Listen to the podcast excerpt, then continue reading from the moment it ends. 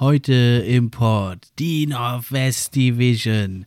Und dieser Podcast wurde aufgenommen schon am 10. Januar, also kurz äh, bevor meine Detroit Pistons, ja sehr überraschend, die Utah Jazz geschlagen haben. Angeführt von Kate Cunningham mit 29 Punkten, 8 Assists, hat er ein hammerhartes Spiel gemacht. Das haben wir also noch nicht hier analysiert, aber wir haben natürlich alle Informationen um die Teams in der Northwest Division rausgehauen. Daher viel Spaß mit der neuen Episode.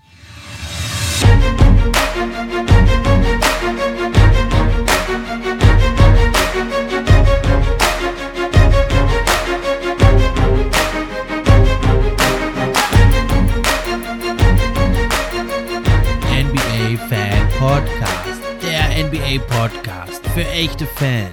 Von echten Fans gemacht.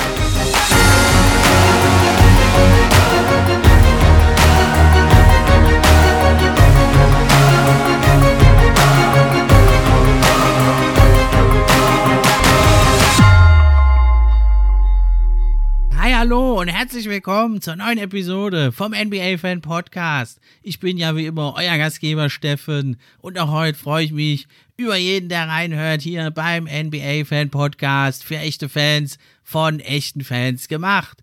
Ja, und heute geht's also direkt weiter mit einer Division-Episode. Es war ganz lange in der Mache, immer war ich krank oder mein Gast. Jetzt hat's aber endlich geklappt. Da bin ich echt froh, dass er da ist. Ein echter Kenner, ein langjähriger Fan der NBA. Hallo Marc, grüß dich. Ja, moin. Ja, freut mich, dass es geklappt hat. Ich äh, fühle mich bei der Ankündigung ein bisschen wie ein Boxer, der gerade in, in den Ring geschickt wird, so in der, in der linken Ecke. Ähm, ja, jetzt mit, mit ein bisschen Anlaufschwierigkeiten. Äh, mal konntest du nicht, mal konnte ich nicht, aber es hat, es hat endlich geklappt. Ja, was lange währt, wird endlich gut. Und der Marc ist also ein echter Kenner, vor allem der Denver Nuggets. Und äh, die sind ja auch in der Northwest Division und deswegen ist er der richtige Mann hier, äh, dieses Thema mal anzugehen. Und dann würde ich sagen, bist du ready? Sollen wir direkt loslegen? Würde ich sagen, machen wir. Okay, und ihr könnt dem Marc auch bei Twitter folgen. Hier in der Beschreibung könnt, äh, verlinke ich sein Profil, wenn ihr wollt. Könnt ihr euch ja mal angucken, was der da so twittert. Immer sehr interessant. Und so habe ich ihn ja auch da kennengelernt und habe ihn einfach eingeladen und er hat eigentlich sofort gesagt, ja, also richtig cool, checkt mal aus, was der da so twittert, vielleicht gefällt es euch ja auch. Ja, ein Thema der Northwest Division, das lassen wir heute raus. Das bespreche ich dann demnächst mit meinem Timberwolves-Experten, dem Daniel. Der war ja schon auch zu Gast. Deswegen wundert euch nicht, heute sind die Timberwolves da nicht dabei. Aber da gibt es nochmal eine genaue Analyse der Saison der Timberwolves bisher. Ja, und wir wollen direkt loslegen. Wir arbeiten uns so Stück für Stück von unten nach oben. Deswegen fangen wir an mit den Oklahoma City Thunder. Da geht es ja immer ein bisschen auf und ab bei denen, die Könige des Picksammelns. Und ja, jetzt stehen sie bei 13 zu 26, sind also auf dem 14. Platz in der Western Conference, haben sich runtergemogelt schon wieder. Und ja, zuletzt haben sie auch gegen die Denver Nuggets knapp nur verloren. Und sie stehen also beim Offensive Rating stehen sie nicht so gut da. Da sind sie nur 29. Aber für so ein junges äh, Team relativ interessant. Die Defense ist schon ganz in Ordnung. Da stehen sie auf dem 15. Platz. Was sind so deine Eindrücke bisher von den Oklahoma City Thunder diese Saison? Passt natürlich tatsächlich perfekt, dass genau in der letzten Nacht die Nuggets gegen die Thunder gespielt haben. ähm, es ist ein sehr spannendes Team, finde ich tatsächlich. Ähm, ein Team, was trotz der Tanking-Situation eigentlich Spaß macht zu gucken. Tanking ist ja äh, immer ein bisschen schwierig tatsächlich, mhm. weil, äh, naja, wer, wer geht gerne in die Halle und guckt seinem Team beim Verlieren zu oder wer, wer schaltet das jetzt so oft an? Aber ich finde, die Sander machen tatsächlich trotzdem Spaß irgendwie, weil die ein paar Spieler haben, die halt einfach, den, den ich persönlich gerne zugucke, äh, sei es jetzt ein Shay, sei es jetzt ein Pokuschewski, der immer ein bisschen verrückt aussieht, aber irgendwie äh, äh, tatsächlich, ja, weiß ich nicht, auch verrückte Sachen auf dem Feld macht mit seiner Größe ähm, und seinem Ballhandling. Dort, von dem ich großer, großer Fan bin, der hat ja, der ist ja in Houston so ein bisschen aus dem Nichts gekommen. Von dem bin ich Fan. Äh, also insgesamt einfach ein, ein, Team mit sehr vielen Leuten, die ich sehr, sehr gerne mag. Ähm, von daher gucke ich denen, äh, obwohl sie nicht so gut dastehen, einfach immer gerne zu.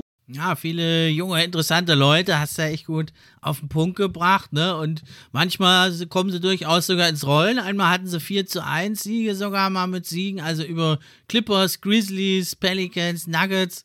Da dachte ich schon fast, rollen sie das Feld jetzt von hinten auf. Aber naja, du hast ja gesagt, da sind ja die Ziele ein bisschen andere. Man hat ja nicht umsonst jetzt die ganzen Draftpicks sich angesammelt. Dann da haben sie wieder 1 zu 6 Niederlagen bekommen. Also man weiß nie so richtig, was einen erwartet, aber sie sind durchaus kompetitiv. Das waren sie ja letzte Saison eigentlich auch schon, ne? bis Shea Gilgis Alexander sich da verletzt hat. Und dann ging es ja natürlich total runter. Und vielleicht erinnerst du dich ja noch am Ende der letzten Saison, da war ja dieses kuriose Spiel Clippers gegen Thunder. Keiner wollte gewinnen.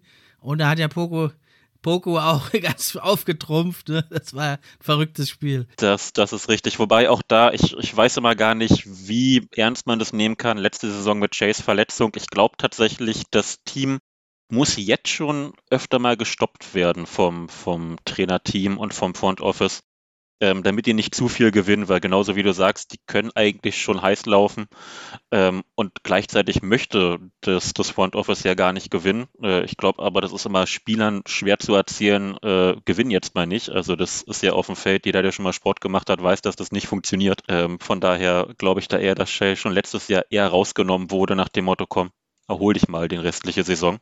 Ich bin mal gespannt, ob das dieses Jahr auch wieder passiert. ja, genau. Und dann, vor allem kam er dann nicht mehr wieder und hätte eigentlich wahrscheinlich schon wieder kommen können letzte Saison.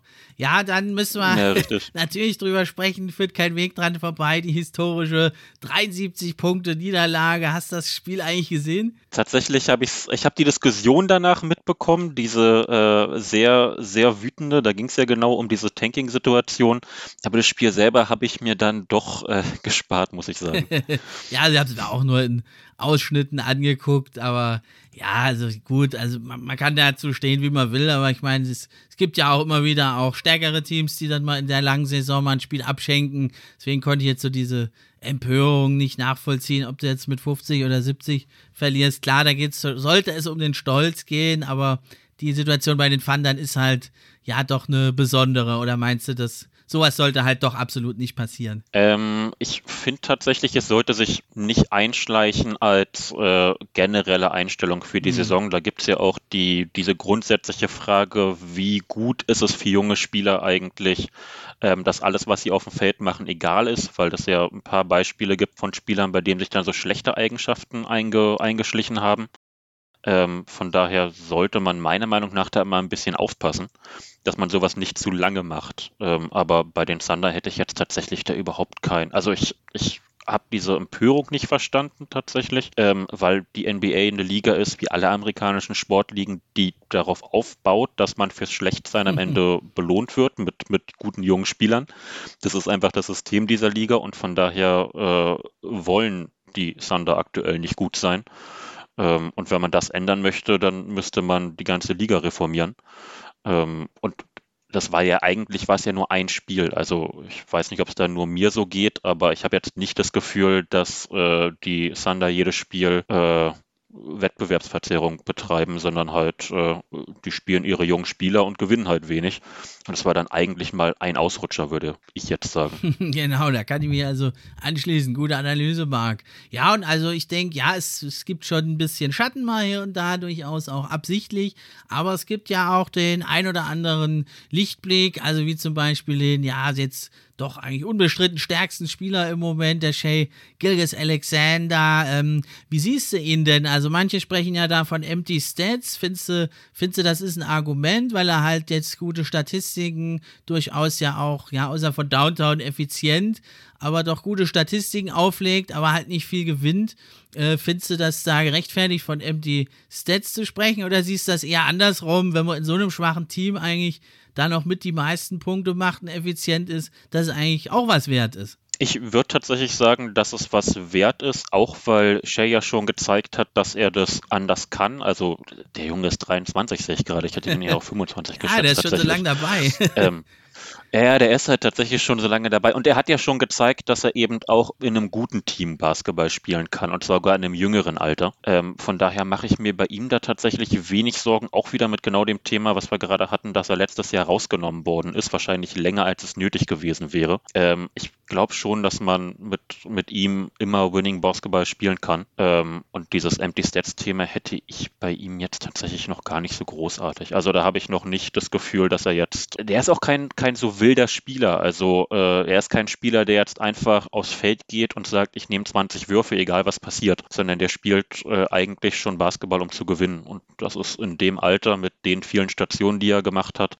auch eigentlich schon ein bisschen bewundernswert, muss man sagen. Ja, das stimmt. Ne? Du hast ja angesprochen, also bei den Clippers meinst du da mit 20, da war er ja auch schon also ein guter Rotation-Spieler, da knapp elf Punkte gemacht. Also kann er nicht nur im Keller äh, da wirken. Und man muss ja auch sagen, äh, sie haben zwar nicht so arg viele spannende, knappe Spiele, die Fande, aber wenn, dann ist ja da Shea Gilgis Alexander auch ein ganz ordentlicher Klatschscorer schon und das in jungen Jahren. Und ich finde sogar eigentlich auch sein Backcourt-Partner Lou Dort, finde ich also auch sehr, sehr interessant. Der kam ja erst auf die Bühne so als reiner Defender eigentlich. Ne? James Harden hat er da mal mhm. gut verteidigt, in den Playoffs das Leben schwer gemacht.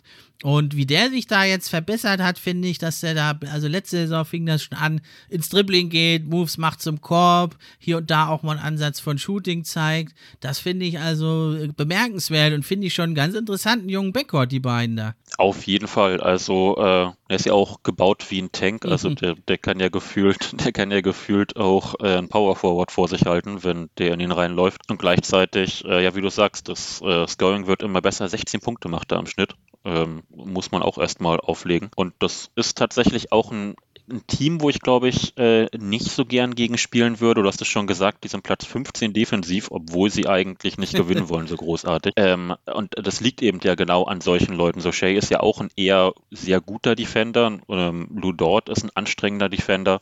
Also die haben da schon ein paar Leute, die, die einem wahrscheinlich schon sehr auf die Nerven gehen, wenn man dagegen spielt. Ja, nur mit einem simplen Switch ist es nicht getan. Dann hast du halt Lou Dort oder Shay, der ist ja auch ziemlich groß für einen Point Guard und da musst du dann schon ein bisschen mehr einfallen lassen. Und ja, damit ist es ja noch lange nicht getan mit den beiden. Man hat ja jetzt in der Draft äh, zwar die Chance auf zwei Top 5 Picks hat sich nicht erfüllt. Man hat selber dann erst an sechs picken dürfen, aber man hat ja hier mit Josh Giddy also ein ganz tolles Talent äh, aufgegabelt, der 19-Jährige. Ähm, wie siehst du den denn bisher? Vielversprechend tatsächlich. Also äh, der, der, gehört auch zu den Leuten, warum ich die, die Thunder an sich gerne gucke. Der macht an sich noch äh, ja, ab und zu dumme Fehler, sage ich mal. Also so, so, Sachen, wo ich, wo ich mir ein bisschen gegen, den, gegen die Stirn haue. ähm, und was einem so ein bisschen Sorgen machen könnte, weil das halt für einen Guard ein Problem ist, dass er noch für einen Shooting Guard, Point Guard überhaupt keinen großartigen Wurf hat. Ähm, also trifft ein Dreier pro Spiel, nimmt knappe vier da, da muss man mal gucken, ob das noch, noch mal besser wird, weil das könnte sonst so seine Limitation sein. Aber sonst ist es eigentlich ein Spieler, der so von einer, von einer Spielintelligenz her, von den Anlagen her, auf jeden Fall so ein Team immer weiterbringen kann. Ja, und knuspert ja eigentlich jeden Abend da am Triple-Double, ne? also auch sehr, sehr erstaunlich. Ne? Hatte ich schon mit einer Rookie-Watch mal gesagt, ich muss, glaube mehr australische Liga gucken, weil da hat er fast identische Zahlen aufgelegt. so schlecht scheint die gar nicht zu sein, die australische Liga. Oder er hat jetzt halt nochmal einen riesen Sprung gemacht, wahrscheinlich beides. Ne? Und du sagst ja, der Wurf ist noch nicht vorhanden oder kaum vorhanden. Da muss man aber sagen, dann ohne einen Wurf da trotzdem elf Punkte zu machen, das gibt natürlich andererseits, kann man ja auch umgedreht sehen, äh, durchaus Hoffnung, ne, dass er halt durch seine Cleverness und Größe halt vor allem ja auch ja, richtig, äh, richtig. da doch durchaus mal auch zu Punkten kommt. Und dann unheimlich wird es, äh, wenn er dann vielleicht doch äh, nochmal einen guten Wurf entwickelt, dann wird es richtig spannend. Das, das ist tatsächlich so. Ähm, ist ja auch tatsächlich so, dieses OKC-Thema habe ich das Gefühl, was länger angeht. Hm. Die, die, werden für mich immer dieses, dieses lange Team sein. Das äh, ziehen die ganz konsequent immer durch. Hilft natürlich auch. Das ist dann dieses ganz platte You can't teach height. Bleibt ja am Ende so und dann eben mit einem, mit einem Giddy jemand, der mit 2,3 Meter drei dann weiß, wie man Basketball spielt. Einen Vorteil hat er da an der Stelle. Und ich glaube, er ist der jüngste Spieler, der ein Triple-Double geholt hat, oder? Genau, ja. Hat das irgendwie so am Kopf. Hat auch die meisten Assists von allen Rookies. Rebounds ist er auch super gut mit dabei. Also schon in jungen Jahren, der ist er erst 19. Also ein richtig guter Allrounder und ja, wie gesagt, hat gar nicht äh, groß da jetzt Anpassungsschwierigkeiten gezeigt, spielt da eigentlich gleich seinen Stiefel routiniert runter und ja, er ist jetzt zwar nicht der beste Athlet, aber ich denke so durch diese Cleverness, die er bisher jetzt vor allem in der Offensive zeigt, wenn er die halt auch in der Defensive einbringen kann, denke ich, könnte er da auch noch ein guter, also zumindest ein durchschnittlicher, wenn nicht sogar ein besserer Verteidiger werden. Das, das auf jeden Fall. Also da ist dann eben, das meinte ich mit der Länge, mhm. was einem am Ende äh, immer voranbringt. Genau. Also selbst wenn man nicht der, nicht der schnellste, nicht der athletischste ist, wenn man als auf einer Guard-Position 2,3 Meter drei groß ist, dann ist man ja automatisch schon mal ein paar Zentimeter größer als sein Gegenspieler und das bringt auf dem Niveau halt was. Außer es ist jetzt Kate Cunningham der Gegner, aber das ist ja auch ja, eher die Ausnahme.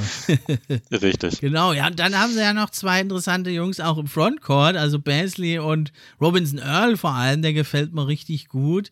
Ähm, hat sie die beiden auch da so auf dem Schirm, dass sie ja durchaus produktive Rotation-Spieler werden können oder hatte ich das wie mich ein bisschen überrascht? Ähm, gehören tatsächlich zu den Leuten, die ich nicht auf dem Schirm hatte, was auch bei mir ein bisschen daran liegt, dass ich jetzt bei äh, Robinson Earl, äh, der dieses Jahr in die Liga gekommen ist, einfach niemand bin, der sich mit Spielern groß beschäftigt, bevor sie in die Liga kommen. Da fehlt mir ein bisschen die Kapazität. Und mit Basley, der ist mir tatsächlich so ein bisschen durchgegangen, könnte man sagen. Hat sich aber auch eigentlich positiv entwickelt. Ah, er hatte ja letzte Saison schon angedeutet, da war ja seine Rolle da noch größer sogar. Jetzt haben sie ihn sogar ein paar Minuten ein bisschen runtergefahren. Letzte Saison hat er ja sogar 14 Punkte, glaube ich, und 6,3 Rebounds da gemacht. Diese Saison ein bisschen weniger. Und ja, immer wieder mal, finde ich, zeigt da gute, gute Ansätze da. Und also ein weiterer äh, toller junger, äh, talentierter Spieler da in diesem Fundus der Thunder, die ja zudem auch noch unendlich viele Draft-Picks haben. Meinst du, die, dass sie da eigentlich jetzt zur Trade-Deadline oder auch schon vorher da doch mal einige jetzt traden, dieser Picks, oder meinst du, die warten noch ab? Da bin ich tatsächlich äh, gespannt, weil das, glaube ich, äh, jetzt langsam in die, in die Phase kommt, wo es spannend wird, wo man sich ja immer entscheiden muss, weil OKC hat gefühlt äh, genug genug Picks, um nochmal drei neue Teams zu gründen. Und man kann die, man kann die ja nicht alle spielen lassen. So, das heißt, man muss irgendwas traden. Da bin ich tatsächlich in den nächsten Jahren gespannt, was, was da passiert. Also wir werden definitiv Trades sehen. Ich gehöre zur Fraktion, ich weiß nicht, ob du dazu gehörst oder nicht. Es gab ja schon direkt äh, äh, irgendwelche Gerüchte, dass Shay getradet werden sollte. Da gehöre ich tatsächlich nicht zu. Ich glaube, man hat jetzt so seinen sein Kern äh, langsam zurecht. Also was heißt sein Kerl? Man hat seinen, seinen Franchise-Spieler so ein bisschen sich ausgesucht mit Jay Gilgis Alexander, dem man ja auch den Vertrag gegeben hat. Und dann wird man wahrscheinlich in den nächsten Jahren äh, ja, Spieler entwickeln. Die Spieler, die man behalten möchte, halten und die Spieler, die man nicht behalten möchte, versuchen, äh, gewinnbringend weiterzuschicken. Ja, da bin ich ganz bei dir. Also auch also ich bin mir sicher, dass Shea Gilgis Alexander eine richtig gute Karriere haben wird. Ob er jetzt der, also der Nummer 1 Franchise-Spieler ist, äh, ob da die Thunder ganz sicher sind, ähm, das hast du ja auch wahrscheinlich gemeint. Ne? Das glaube ich jetzt noch nicht ganz so, ne? aber so als Nummer 2 kannst du den ja mindestens äh, gebrauchen. Und wenn du halt noch einen besseren findest in der Draft, ja, umso besser. Ne? Also ja gut, das, das ist ja sowieso. Also wenn sie noch mal was Bestes, was finden, was, was noch mal der Nummer drüber ist, da sagt, glaube ich, niemand nein. Und die kommende Draft ist ja also hoch, äh, hoch äh, mit ganz vielen tollen, modernen Big Men, Bankero, Chad Holmgren, Duran, wie sie alle heißen. Und da könnte man natürlich sich das Puzzlestück noch finden. Und das glaube ich auch mit so einem Punkt, warum die Thunder jetzt doch schon sehr früh in den Tanking-Modus da geschaltet haben. Ja, also eine Variante, sagen ja so ein paar Spaßvögel im Internet, könnte auch sein, dass sie vielleicht doch schon die äh, Seattle Supersonics vielleicht wiederkommen und dass die Thunder dann da äh, gleich denen noch ein Team bereitstellen, aber das ist dann wohl doch eher ein Scherz. Ich glaube auch, also wer, sie, sie haben die Möglichkeiten, aber ich glaube, da wird dann auch machen, ne? zur Belohnung kriegen sie keine Ahnung was. Naja, Spaß beiseite. Ja, und dann aber können wir natürlich jetzt nicht über die Thunder sprechen, ohne über ja den äh, interessantesten Mann äh, zu sprechen, Mr. Gadget, der Mann halb Mensch, halb Arme, Alexei Pokuschewski. Wie gefällt dir denn bisher? Bist du auch so ein Fan von ihm? Ich bin tatsächlich äh, großer, großer Fan von ihm. Er äh, ist so ein bisschen, also das äh, kann ich als, als Denver-Fan sagen, er ist so ein bisschen das, was man immer sich ein bisschen von Bol Bol als Talent erhofft hat. Ich meine, mhm. Poku ist jetzt auch noch sehr jung und äh, muss, sich, muss sich weit entwickeln. Aber äh, so, so diese Kombination aus Playmaking, aus Länge, aus äh, Shooting, ähm, Shooting in Anführungsstrichen, das sieht noch nicht so unglaublich gut aus. ähm, aber was, was der halt auf dem Korb macht, das äh, in, einer, in, einer, in einer Länge und dadurch, dass er auch so leicht ist dabei, das sieht immer sehr abenteuerlich aus. Ähm, aber halt auch sehr, sehr spannend irgendwie. Ich äh, hoffe, dass er sich noch ein, ein, bisschen weiterentwickeln kann. Gefühlt hat er ja einen Schritt zurück gemacht dieses Jahr. Also ist ein, mhm. ist ein mhm. bisschen zurückgegangen in den meisten Statistiken. Aber ich, ich würde das einfach mal auch darauf ein bisschen einstellen, dass die Leute ihn mittlerweile kennen und äh, wenn man einen Spieler kennt, schon mal gegen den gespielt hat, dann wird es eh immer ein bisschen schwieriger, wenn man dann das zweite, dritte, vierte Mal gegen dasselbe Team spielt. Ähm, und ich glaube, also ich würde sagen, dass er da nochmal Möglichkeiten und Wege findet, sich weiterzuentwickeln. Ja, Sophomore Slump, also im zweiten Jahr, dass man da ein bisschen Probleme hat, das sieht man ja häufig und vor allem bei einem, der im ersten Jahr also schon auch recht viel gespielt hat, ne, da ist das dann äh, oft ein bisschen andersrum, ne, sonst sagt man ja im zweiten Jahr soll es eigentlich besser laufen, das ist aber traditionell oft so bei den Spielern, die im ersten Jahr gar nicht groß gespielt haben und ja, was meinst du denn? Der ist ja wirklich ganz schön dünn für seine Größe. Da gibt es ja so zwei Fraktionen. Die einen sagen, der muss ordentlich draufpacken. Die andere Fraktion sagt, naja, also draufpacken, bisschen vielleicht schon, aber nicht zu viel, weil es ihn ja auch eben so einzigartig macht, ne? Dieser Körperbau, die Schnelligkeit und diese ja Eleganz teilweise ja schon fast in manchen Bewegungen. Ne, wenn man da die Highlights sieht, manchmal ist er schon elegant, wenn es klappt dann, was er da macht. Äh, bei welcher Fraktion bist du denn da?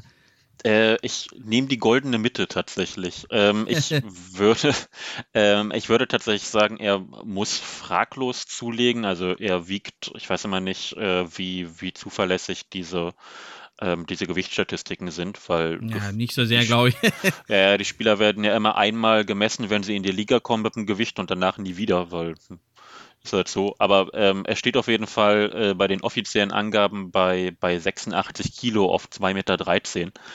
Und ähm, das ist vielleicht ein bisschen wenig. Ähm, ich glaube schon, dass ihm das auch nicht schaden würde, wenn er, äh, wenn der deutlich über 90 Kilo auf die Waage bringt. Also wenn der, wenn der 10 Kilo an der Stelle nochmal mehr hat, ohne dass er jetzt an der Stelle groß an Beweglichkeit verliert. Weil offensiv wie defensiv würde ihm das schon gut tun, auch dahin zu kommen, wo er hin möchte einfach. Also ähm, was, was bringen dir die besten Ball-Skills und die beste Geschwindigkeit, wenn du am Ende trotzdem nicht auf, dein, auf deinen Spot kommst, wo du den Wurf loswerden möchtest, weil dein Gegenspieler dich halt irgendwo anders entschiebt. Ah, das stimmt. Ich meinte jetzt so ein bisschen wie so aller Dirk Nowitzki, dem immer gesagt wurde, du brauchst kräftigere Arme und der hat halt immer gesagt, nee, nee, äh, das ist, dann verliere ich meinen Touch von außen. Ne? Aber auch ein Dirk Nowitzki hat ja ein paar Kilo dann und auch Muskelmasse ich, zugelegt, aber nicht zu viel halt. Richtig, ja, deswegen meine ich die goldene Mitte. Also so, genau. äh, äh, und der Dirk war ja jetzt kein, kein massiger Power Forward, wie er eigentlich für die Zeit, als er angefangen hat, Basketball zu spielen, äh, klassisch gewesen wäre. Aber äh, Dirk Nowitzki war ja kein, kein Hemd.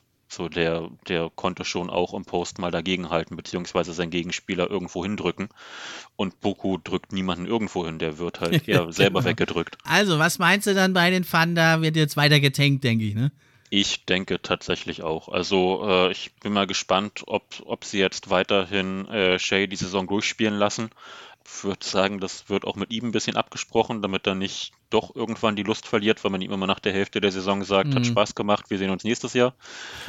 Aber ich glaube tatsächlich, dieses Jahr ist weiterhin noch die, genauso wie du es ja auch gesagt hast mit der, mit der nächstjährigen Draft, die äh, wieder ein bisschen gehypt ist. Ich glaube, dieses Jahr geht es tatsächlich darum, erstmal wieder so schlecht wie möglich zu sein. Großartige Trades äh, wird man da wahrscheinlich auch nicht sehen, eher so am Rande äh, Verträge aufnehmen und so weiter. Und und so fort, wie sie es immerhin die letzten Jahre auch machen. Richtig.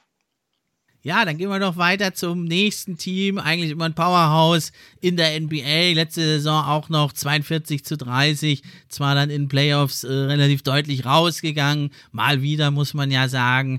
Aber immerhin dabei gewesen. Zwölf Siege mehr geholt als Niederlagen. Das wird diese Saison nichts für die Blazers. 15 zu 24 stehen sie da, minus 9, 11. Platz. Und ja, altbekanntes Problemkind, da ist die Defense. Da sind sie immer letzter oder vorletzter. Und ja, wirklich schade. Ich würde aber sagen, das war schon in so in der Offseason ein bisschen, hat sich das angedeutet, dass die Saison nicht so gut laufen wird. Äh, wie siehst du das bisher da in Portland? Traurig tatsächlich. Also hm. äh, ziemlich traurig, was eben einem, einem Damian Lillard angeht, der, der eigentlich so ein Spieler ist und man das Gefühl hat, der ist so ein nicht vom Spielertyp her, aber von der Art und Weise so ein Kevin Garnett-Typ äh, für mich, der halt äh, für, sein, für sein Team immer bleibt und äh, mit, mit Portland was reißen möchte und am Ende da sitzt und halt verliert. Von daher würde ich ihm halt eigentlich, beziehungsweise Portland immer eigentlich gönnen, dass die mal ihr, ihr letzten Spieler finden, so diesen Defensivspieler, der das Team jetzt mal voranbringt. Sie haben es mit Covington versucht, sie haben jetzt Larry Nance Jr. dazugeholt vor der Saison.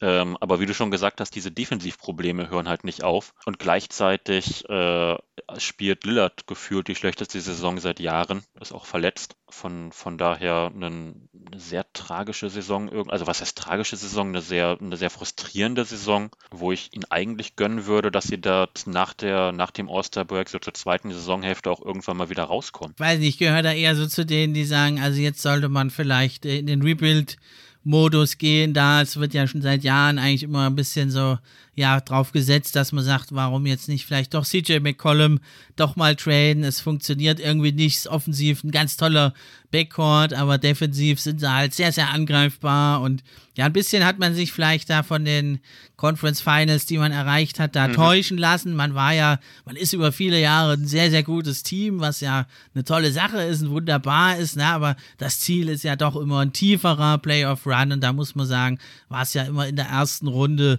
jetzt äh, Schluss und ja, ich fand auch die ganze, ganzen Geschehnisse da um den langjährigen GM Olshay fand ich auch ein bisschen merkwürdig und die überschatten für mich auch diese Saison genau wie für dich so ein bisschen, weil ähm, also ich fand es schon sehr merkwürdig. Der Typ ist seit 2012 da, man hat nie irgendwas Negatives gehört. Niemand hat jemals seine Kaderzusammenstellung kritisiert. Hätte man ja tun können. Niemand hat seine Draftpicks kritisiert. Seit, seit 2014, CJ McCollum, haben sie eigentlich niemanden gut gedraftet. Und jetzt im zehnten Jahr plötzlich fällt es ihnen auf, dass das ein ganz mieser Kerl ist, beauftragen dann selbst eine Firma, die dann rausfindet, dass er gefeuert wird. Also ich weiß nicht, also wenn diese Vorwürfe stimmen, verurteile ich es natürlich. Wenn der schlecht umgeht mit seinen Mitarbeitern, muss er raus, das ist klar, aber dass da jahrelang eigentlich nie jemand was kritisiert hat und jetzt plötzlich ist er weg, das finde ich auch ist schon ein bisschen ungewöhnlich. Das ist äh, ja wahrscheinlich jetzt auch äh, der, der Situation geschuldet, dass es ja wirklich eine, eine Saison ist. Also niemand rechnet damit, dass die, dass die Trailblazers einen, einen Championship gewinnen. Aber äh, aktuell ist es ja wirklich dramatisch schlecht und das gibt immer diesen Spruch, äh, Winning cures everything. Das äh, kann auch sein, dass das ihm einfach die letzten Jahre immer ein bisschen geholfen hat, dass das wahrscheinlich jetzt aus der Situation kommt, dass man sagt, okay, jetzt läuft es gerade überhaupt nicht ähm, dann fällt so, fallen so die Stellen, wo es eben stinkt, noch mal ein bisschen mehr auf. Dann stellt sich vielleicht mal einer, der sich vorher vor ihn gestellt hat, dieses Mal nicht vor ihn und schon äh, stehst du da vor dem, vor dem großen Scheißehaufen. Mir fällt kein besseres Wort ein. ja, also ich bin jetzt auch kein Insider, aber mir kommt so ein bisschen vor wie das zweite Bauernopfer. Das erste war ja der langjährige, durchaus erfolgreiche, sympathische und beliebte Terry Stotts, der dann mhm. gefeuert wurde und dann mit Billups ersetzt wurde. Dame Lillard wollte ja ihn auch. Finde ich jetzt als alter Pistons-Fan natürlich schade für Chauncey, dass es da so schlecht läuft. Und jetzt sieht man aber eigentlich, was vorher eigentlich eh jedem hätte klar sein müssen. Äh, das ist also eigentlich kein Strategieproblem, das ist ein Kaderproblem. Also der Backcourt ist defensiv schwach. Äh, sie haben keine guten Wing-Defender. Auch Robert Covington, finde ich, ist da nicht stark genug, das zu kaschieren. Nurkic ist seit seiner Verletzung 2019 nicht mehr der Alte. Mhm. Ja, in manchen Spielen, finde ich, da sieht das richtig gut aus. Und dann plötzlich schleppt er sich wieder über den Platz. Auch je länger das Spiel läuft, er ist kein Bosnian Beast mehr und ähm, da bringt einfach auch ein anderer Trainer nichts, finde ich. Der kann man einfach so große Baustellen nicht kaschieren. Oder wie siehst du das? Nee, da bin ich tatsächlich bei dir. Also das, das Team hat tatsächlich einfach ja ein paar strukturelle Probleme irgendwie, wo man wahrscheinlich auch gar nicht vom, vom als Trainer so viel Einfluss nehmen kann. Aber da ist dann eben wieder genau das Thema, was du ja schon vorher gesagt hast.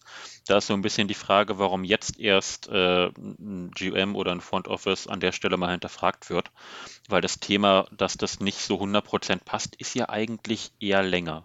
Also gibt es ja eigentlich eher mhm. länger. Sie wurden jetzt die letzten Jahre von, von Lillard und, äh, und in Teilen von McCollum getragen und hatten eben genau diesen Erfolg, äh, dass sie ins Conference, in die Conference Finals gekommen sind, was wahrscheinlich mittel, also ich könnte tatsächlich so diese ketzerische These aufstellen, dass das denen eigentlich gar nicht geholfen hat. Weil man eher ja. gedacht hat, okay, wir, wir bauen darauf jetzt weiter auf und äh, man, man konnte halt nicht drauf aufbauen. Und steht jetzt mit so einem Kader da, wie, wie du es gesagt hast, der halt generell einfach nicht besonders weit kommen kann.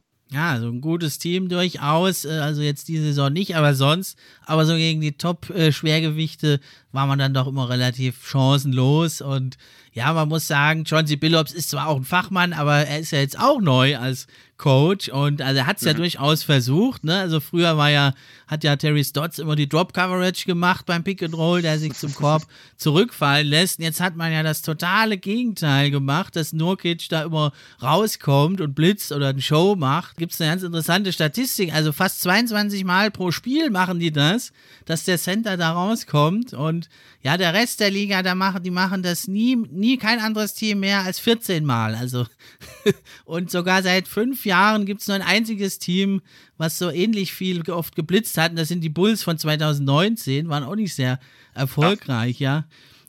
Und ja, dadurch erhofft man sich natürlich Doppelteams zu haben, da Überzahlsituationen herzustellen oder auch Steals zu bekommen, den Ball aus den Händen des Stars zu nehmen. Aber eigentlich ist es eher so, dass sie die Pässe in die Zone erlauben, weil halt Nurkic zu langsam ist. Und dann rotiert die Helft-Defense und dann ist jetzt mal in der Corner offen. Die geben auch die dritt- oder viertmeisten Corner-Dreier ab. Und äh, so ist also mit der absoluten Gegenstrategie äh, funkt, funktioniert es genauso nicht. Wenn sie switchen, sind sie auch schlecht. Also ist eigentlich egal, was man mit dem macht, mit dem Team. Da kannst du keine gute Defense spielen. Das ist schon das, das, äh, traurig. Das ist tatsächlich. Ich bin eigentlich tatsächlich ein, ein riesiger Fan von dieser Hedge- äh, bzw. Blitz-Defense, muss ich äh, ehrlicherweise sagen, dass der Center eben weit rauskommt und dahinter die Hilfe rotiert. Aber da braucht man dann eben auch diese sehr athletischen Flügel, die das eben können. Sonst ist es eben so, wie du sagst, sonst gibt man die Eckendreier ab, weil dann ja man das einfach zerlegen kann. Ja, oder halt einen schnelleren Center. Also früher war ja das Bosnian Beast Nurkic durchaus ein defensiver Anker, aber ja, durch die Verletzung einfach äh, ist das eigentlich nicht möglich, so zu spielen mit ihm. Das ist, dabei ist er gar nicht so alt. Eigentlich ist es ja so ein verletzt und alt, wäre ja normalerweise das Ding. Da hätte man wahrscheinlich auch, da hat man wahrscheinlich in Portland drauf gehofft, dass er ein bisschen, bisschen besser aus seiner Verletzung zurückkommt. Genau, ja, man hat ja dann Norman Paul geholt, äh, äh, dann ein bisschen sich vergrößert auf dem Flügel, aber es hat auch nicht so wirklich was gebracht. Anthony Simons, der junge Spieler, hat ja wirklich eine sehr schöne Entwicklung genommen, punktet so viel und effizient wie noch nie zuvor und gerade jetzt in den letzten Spielen, also wie es Lillard und McCallum also ausgefallen sind, da hat er ja durchaus im Pick and Roll auch mal überzeugt, ja, aber also das Ruder rumreißen konnte also seine positive Entwicklung jetzt leider nicht. Meinst du denn, äh, wir werden das jetzt sehen, diese Saison, dass CJ McCollum da abgegeben wird oder auch andere Spieler, Nurkic, der Tradewert wird natürlich nicht so hoch sein, aber ja, meinst du, die ziehen die Saison jetzt so durch oder dass er jetzt doch versuchen, ja, ein Rebuild, vielleicht nicht, wenn Dame bleibt, aber ein Reload, äh, sagt man ja dann so schön. Also zumindest eine größere Kaderumstellung versuchen oder meinst du, die ziehen das jetzt die Saison so durch? Ich würde mich tatsächlich einfach nicht wundern. Man hat, man hat äh, in Philly so einen großen, defensiv sehr guten Point Guard. Wie heißt denn der? Ähm, hm? Wie heißt der denn? Das, das weiß ich jetzt auch nicht. Das, das ist so, muss so ein neuer sein. Ähm nee, das, äh, der, bei dem es ja jetzt seit, seit es diese Probleme gibt, gibt es diese Gerüchte, mhm. ähm, weil McCollum ein Spieler ist, der ein Pick and Roll laufen kann, der ein bisschen Playmaking hat, der ein sehr guter Scoring Guard ist, der sehr gut nach Philly passen würde. Und gleichzeitig würde ja äh, eben unser, unser großer, defensiv starker Point Guard, also ähm, Simmons, ganz gut nach Portland passen. Deswegen würde ich mich irgendwie nicht wundern, wenn das da noch, wenn da irgendwas passiert. Gleichzeitig weiß ich halt nicht, wie bereit diese Teams sind. Also ich äh, habe ein bisschen das Gefühl bei Portland immer, dass die so festgefahren sind. Ich habe das Gefühl, die, die sind nicht so nicht wirklich risikobereit. Die haben sich für ihren Kader entschieden. Von daher würde es mich auf der anderen Seite auch überhaupt nicht wundern, wenn man jetzt einfach die Saison so durchzieht und sagt, okay, Lillard ist dieses Jahr die, die meiste Zeit verletzt. Der muss zum, im Sommer eh einmal operiert werden. Das steht ja mittlerweile fest, dass er in der Offseason ähm, seine Bauchmuskelverletzung da mit einer OP mhm. ähm, angehen muss.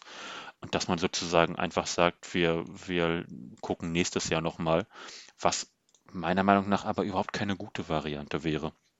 Ja, ich fürchte sogar, dass du da recht hast, ne? Weil also da bin ich völlig bei dir. Also Ben Simmons würde so viel Sinn machen. Und angeblich, man weiß ja nicht, ob es stimmt, aber haben ja die äh, Sixers da sogar mal angefragt für CJ und also aber halt auch drei äh, First-Round-Picks und noch drei Pick-Swaps. Das ist natürlich, also alles First-Round im Oktober. Angeblich haben die Sixers das angeboten, haben die Blazers natürlich abgelehnt. Aber ja, also man sieht ja, die Chance ist ja prinzipiell da. Und wenn man sich irgendwo so ein bisschen in der Mitte trifft, äh, wäre das, denke ich, ein Win-Win für beide Seiten, weil du hast gesagt, mhm. CJ ist, äh, hat so viele Schlachten schon geschlagen und er könnte sehr gut da auch den jungen Maxi anleiten bei den Sixers und Simmons äh, könnte natürlich ganz viele dieser Defensiv- Probleme beheben. Du kannst dann mit Norman Powell und Dame und Simmons im Backcourt spielen, kannst alles switchen, kannst mal Larry Nance als Center spielen lassen, äh, hast ganz viele Möglichkeiten, dann Dame auch mal zu verstecken, weil Simmons, der kann ja fast jeden, der da irgendwo auf dem Basketballplatz rumläuft, verteidigen, außer wenn es jetzt so ein riesiger Center ist. Äh, ist eigentlich äh, merkwürdig, dass es den nicht schon längst gegeben hat, den Trade. Was meinst so, du, woran so. liegt's?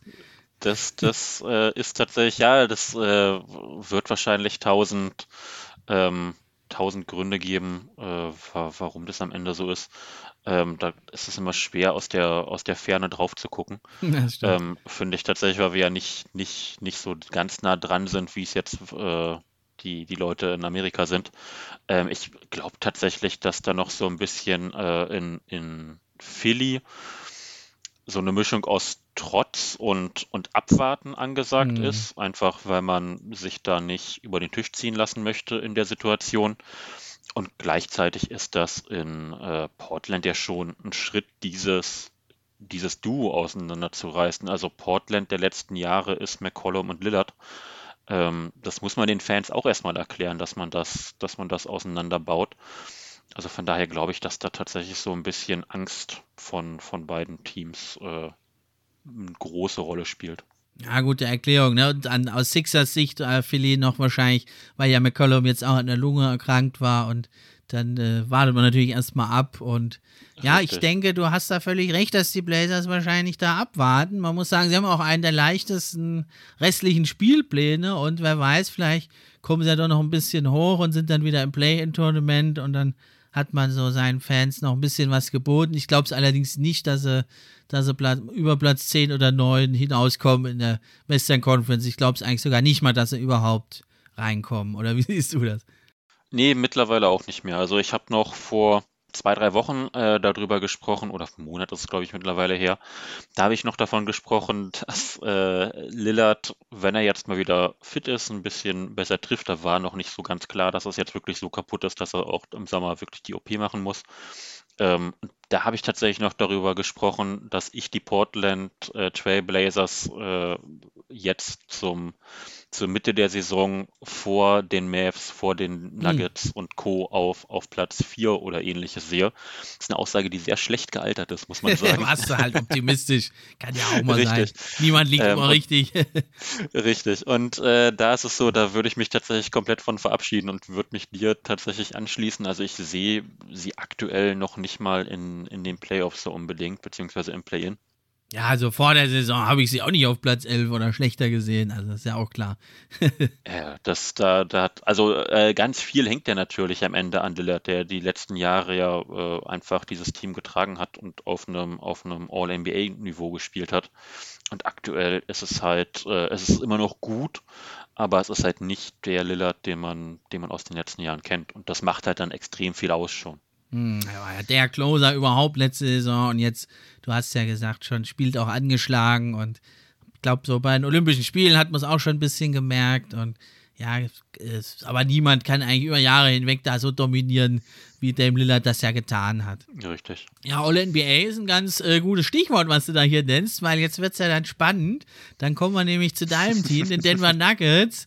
Und da spielt ja wirklich Jokic eine historische Saison Und ja, eigentlich würde ich sagen, liegt es vor allem am wirklich großen Verletzungspech, dass man nur bei, also was heißt nur, ja, bei einem durchaus respektablen Stand von 20 zu 18 steht und hier also aller Ehren wert auf dem sechsten Platz in der Western Conference steht und ja, äh, im Offensive und Defensive Rating so im Mittelfeld steht in der Liga, aber mhm. ja, die Nuggets sind ja immer schon ein Team, was mit einer relativ langsamen Pace spielt, ja, weil sie ja auch eins der besten Halbfest, Halbfeldteams sind in der Saison. Letzte Saison lief es natürlich etwas besser, 47 zu 25, war man noch Dritter im Westen.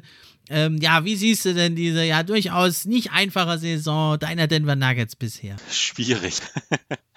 ähm, mir blutet immer so ein bisschen das, Fan, äh, das Fanherz. Ähm, ich ich habe tatsächlich schon mich gefragt, ob man in, in Denver irgendwie vor ein paar Jahren äh, irgendeinen Deal mit dem Teufel abgeschlossen hat und da ist jetzt die Zeit mittlerweile abgelaufen. Denn was, was da passiert, ist tatsächlich äh, nicht mehr feierlich. Du hast schon gesagt, Nikola Jokic spielt eine historische Saison. Ähm, machte auch tatsächlich, ich habe jetzt gerade erst äh, ein Interview gehört, beziehungsweise äh, ich konnte es nicht hören, weil das ist ein Interview mit einer serbischen Sportzeitschrift gewesen und ich kann kein Serbisch. Aber äh, ich äh, habe da eine, eine Zusammenfassung von gehört, wo Jokic eben auch gefragt hat, ob er Spaß an der Saison hat und er hat darauf sehr deutlich mit Nein geantwortet, ähm, weil er meinte, die, hm. die Saison macht äh, keinen Spaß. Er kriegt als, das ist ja eh ein Thema, was er schon immer hat, er kriegt auf seiner Position aktuell äh, körperlich sehr viel einen drauf, ist eigentlich nur im, äh, im, im Gym, im, im äh, Kraftraum ähm, zwischen den Spielen und äh, ansonsten steht er auf dem Feld und versucht alles, damit sein Team irgendwie gewinnt. Und äh, die, dieses Positive geht ihm gerade so ein bisschen verloren, was tatsächlich eine Aussage ist, die mir als Fan ein bisschen Angst macht. Muss man mal definitiv weiter beobachten.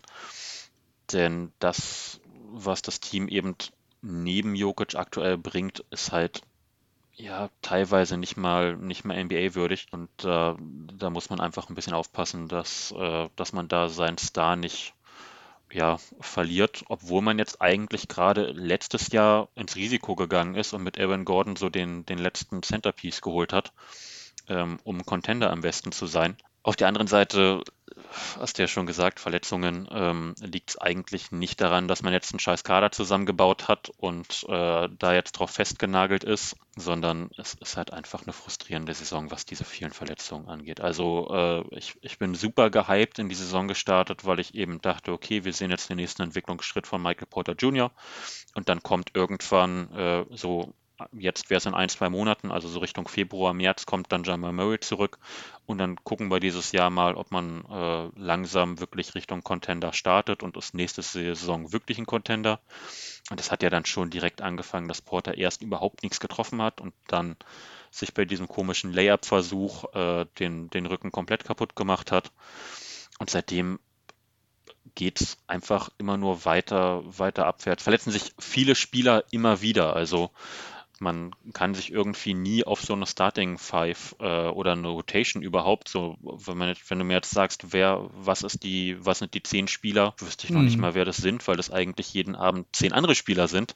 Und das hilft dem Team halt überhaupt nicht, was sich dann eben auch äh, auf dem Feld, auf dem Feld niederschlägt. Ja, das hast du echt gut hier rausgehauen. Aber deswegen meinte ich ja, also deswegen äh, mhm. ist es aller Ehren wert auf dem sechsten Platz. Da träumen ja andere Teams davon, so dazustehen, ne, mit so vielen Verletzungen noch. Das das zeigt ja, wie tief und talentiert man eigentlich besetzt wäre. Und wenn natürlich ein Murray da rausfällt und dann noch die neue große Hoffnung Porter Junior, dann, ja, was willst du dann machen? Und dann Will Barton ist eh immer wieder mal verletzt. Äh, Bones Highlands, ich frage mich, was macht der denn eigentlich? Der ist jetzt zum dritten Mal im, im Corona-Protokoll. Also wünschen wir ihm das Beste, aber sollte vielleicht ein bisschen mal aufpassen, aber wissen wir natürlich auch nicht, woran es da gelegen hat. Also echt schade. Und man war ja letzte Saison nach diesem Deal für Gordon, äh, also hätte ich durchaus da den Nuggets Außenseiterchancen auf den Titel ran äh, zugetraut. Ja, also als Favorit hätte ich sie jetzt nicht gehabt, aber dritter Platz und mit voller Stärke, äh, die hättest du erstmal schlagen müssen. Und sie waren ja auch so noch immerhin in der zweiten Runde und das finde ich, macht es ja umso beeindruckender, wie halt da äh, Jokic, äh, der wirkt da irgendwie so unverwundbar, links und rechts fallen so um wie die Fliegen und äh, ihn juckt das alles nicht. Ne? Deswegen äh, wäre es jetzt schade, wenn er dann noch den Spaß verliert und er ist ja der Joker. Also das wäre natürlich schlimm, aber das glaube ich eigentlich nicht. Und der ist ja so toll verbessert. Also am Korb macht er den Olajuwon und macht die Pirouetten äh, und in der Midrange macht dann Dirk Nowitzki und von, von Downtown haut er auch noch 40 Prozent dir rein. Und dann eigentlich sein bester Skill ist ja eigentlich eh sein Passing. Also das ist schon beeindruckend, wie der da, egal wer da irgendwie rumläuft, neben Jokic sieht man immer ganz gut aus. Das ist unglaublich. Das, das kann man tatsächlich so sagen, hat er auch das beste On-Off-Rating der, der Liga aktuell. Also äh an, an ihm liegt es auf jeden Fall nicht, dass man an Anführungsstrichen nur auf Platz 6 ist. Und was ich halt immer bei Jokic faszinierend finde, der Grund, warum ich Denver-Fan geworden bin, tatsächlich ist er am Ende auch, muss ich so, so zugeben, dass er halt dieses Oldschool-Game mit einem sehr modernen äh, Ansatz verbindet. Also wie du schon gesagt hast, der kann unterm Korb, kann er eigentlich alles. Das ist so ein wuchtiger, massiger Typ, der im Post eigentlich jeden Gegenspieler bestrafen kann. Der kann aus der Midrange alles bestrafen. Der hat äh, den Dreier im Gepäck und ist ganz zufällig einer der besten Playmaker und Passer der Liga. Und das nicht nur als Center, sondern richtig, insgesamt. Richtig, also als, äh, als, als Spieler insgesamt. Ähm, ich glaube, der beste Passer, da müssen wir uns nicht Gedanken machen, da können wir uns eher Gedanken machen, ob er der beste aller Zeiten ist, was äh, auf der Center-Position angeht. Hm. Und das ist halt immer so ein, so ein super faszinierendes äh, Gesamtpaket, finde ich. Und seit er abgenommen hat, ist er ja defensiv auch verbessert. Also er wird jetzt nie der super mega Monster-Defender, aber also er greift eine Menge Rebounds ab und ja, seinen IQ, den er bisher vor allem in der Offensive eingesetzt hat, den setzt er jetzt auch in der Defensive ein und finde ich, hat da unglaubliche Fortschritte gemacht und es ist auch nochmal ein zentraler Punkt, glaube ich, warum jetzt Denver sich da trotz allem wirklich gut schlägt. Auf jeden Fall, auf jeden Fall. Also äh, war ja das Bubble-Thema, äh, war Skinny Jokic und er ist seitdem äh, für seine Verhältnisse skinny geblieben. ja, und also, was auch noch schade ist, finde ich, also jetzt neben der ja, Dominanz von Jokic, äh, ist, ist, es doch eigentlich so, dass Aaron Gordon, ja, äh, der kam ja schon ganz gut rein letzte Saison, aber in Playoffs fiel es dann doch auf, ne, dass er da noch nicht so eingespielt ist. Aber jetzt, finde ich, hat er sich nochmal stark verbessert, hat seinen Fokus wieder mehr, also auf die Angriffe, die Cuts zum Korb gelegt, wird er natürlich auch gefunden wie kaum ein anderer. Und er, also, glaube ich, fast 80 Prozent äh, schließt er ab, äh, also am Korb richtig mhm. gut und nimmt auch weniger Dreier, weil die trifft er jetzt irgendwie nicht mehr so gut. Und vor allem hat er auch das, was man gehofft hatte, eh, äh, dass er also an, in der Defensive nochmal beiträgt. Mhm. Da ist er ja richtig Unterschiedsspieler bisher und den kannst du ja auch gegen einen Luka Doncic oder Jimmy Butler, also fast immer eigentlich, außer wenn es jetzt ein ganz kleiner, ganz schneller Gegenspieler ist, kannst du den ja immer auch äh, gegen den Topscorer stellen. Und das ist doch so eine Feel-Good-Story diese Saison, finde ich. Auf jeden Fall. Und äh, das, das Bittere, oder was heißt das Bittere, aber das Lustige, ähm, woran man auch so ein bisschen sieht, wo die Schwächen dieses, dieses Kaders liegen, ist, äh, er spielt trotzdem gegen die kleinen, schnellen Leute. Das ist dann eben genau das, das Thema, was er hat. Ähm, einfach weil er halt so viel besser ist als alle anderen in diesem Kader, was die Defensive angeht. Ähm, aber auch so vielseitig. Also, äh, wenn man jetzt gegen die Nets spielt, dann würde er gegen Kevin Durant spielen und wenn man gegen, wenn man gegen Dallas spielt, dann spielt er gegen Luka Doncic und wenn man gegen Portland spielt, dann spielt er gegen Damian Lillard. Das musst du erst mal bringen. Und richtig, das, das ist halt schon eine, eine Eigenschaft, das haben nicht so viele Spieler, die das so können. Ja, er spielt ja nicht nur, er spielt es auch ziemlich gut, ne? Richt, richtig, also ist auch ein Spieler, gegen den ich wahrscheinlich nicht so unglaublich gerne spielen würde und ist jetzt auch einfach deutlich besser angekommen. ich weiß nicht, ob so viele Leute defensiv enttäuscht sind von ihm. Ich bin es tatsächlich nicht mehr ähm, weil man, weil es ein paar Leute gibt, die, die sich ein bisschen mehr Output äh, erwartet hätten als jetzt seine 13 Punkte. Aber ich muss ehrlicherweise sagen, das ist halt eigentlich das, wo man, wo man mit rechnen konnte. Das Problem ist halt, dass die beiden anderen äh, wichtigen Scorer mit äh, Michael Porter Jr. und äh, Jamal Murray fehlen. Deswegen fällt es so ein bisschen auf, dass er als eigentlich zweitbester Spieler auf dem Feld nicht so übernimmt, wie man von einem zweitbesten Spieler erwarten würde. Aber eigentlich ist das eine Rolle, die, die mir auch so gefällt. Also bevor man ihn jetzt in irgendwas wieder reinpresst, was er nicht ist, würde ich es am Ende weiterhin so behalten, wie es jetzt nee, ist. Da hat sie also beim offensiven Output dann vielleicht der ein oder andere da beim Hype, da um die Trade Deadline, da war ja Gordon einer der besten, die zu haben waren. Da hat sich vielleicht der ein oder andere täuschen lassen, weil jetzt mehr als 14, 15 Punkte hat er eigentlich nie groß aufgelegt und jetzt in Denver, finde ich, wird er viel besser eingesetzt, viel weniger da mhm. mit dem Ball in der Hand am Kreieren. Das hat man ja immer versucht in Orlando. Das ist einfach nicht seins. Seine Stärken sind einfach diese unglaubliche Athletik, die er hat und die Vielseitigkeit einfach und die setzt er jetzt da richtig ein und das finde ich ist äh, wieder mal ein Beispiel dafür, was für ein guter Coach auch Mike, Mike Malone ist, der gerne mal vergessen wird in Denver. Das stimmt, der, der hat da tatsächlich alles sehr gut zusammengefügt. Es gibt mal Abende, da macht er, da macht er mich fertig. ähm, aber insgesamt äh, ist es tatsächlich so, es ist äh, ein Coach, der, der das Team da eigentlich ganz gut zusammenhält und auch eigentlich immer einer der, einer der wichtigen äh, Parts ist ähm, warum die Nuggets so spielen, wie sie spielen. Er, er ist so ein bisschen, er wirkt so ein bisschen wie der leicht grumpelige Opa, weil es ein Mensch ist, bei dem die, die, die Mundwinkel nach unten gehen, wenn er lächelt. Das, da gibt es auch nicht so viele von. Aber ähm, halt trotzdem jemand, wo ich das Gefühl habe, den mag jeder im Team. So, das ist so jemand, der, der einfach sehr beliebt ist, glaube ich, auch bei den Spielern. Das bringt einen dann natürlich auch voran in so einem Team, wo man dann eben Jokic eigentlich den Ball in die Hand geben kann und sagen kann, äh, hier ist unser Playbook und du machst jetzt. Blöd gesagt, so einfach ist es natürlich am Ende nicht.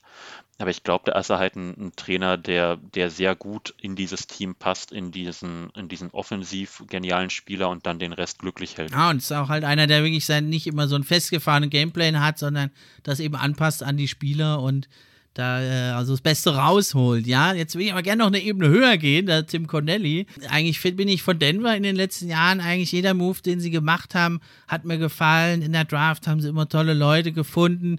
Jetzt muss ich ja doch noch mal einen Finger in die Wunde legen. Also die Rückenprobleme von Michael Porter Jr., die waren ja Ach. bekannt.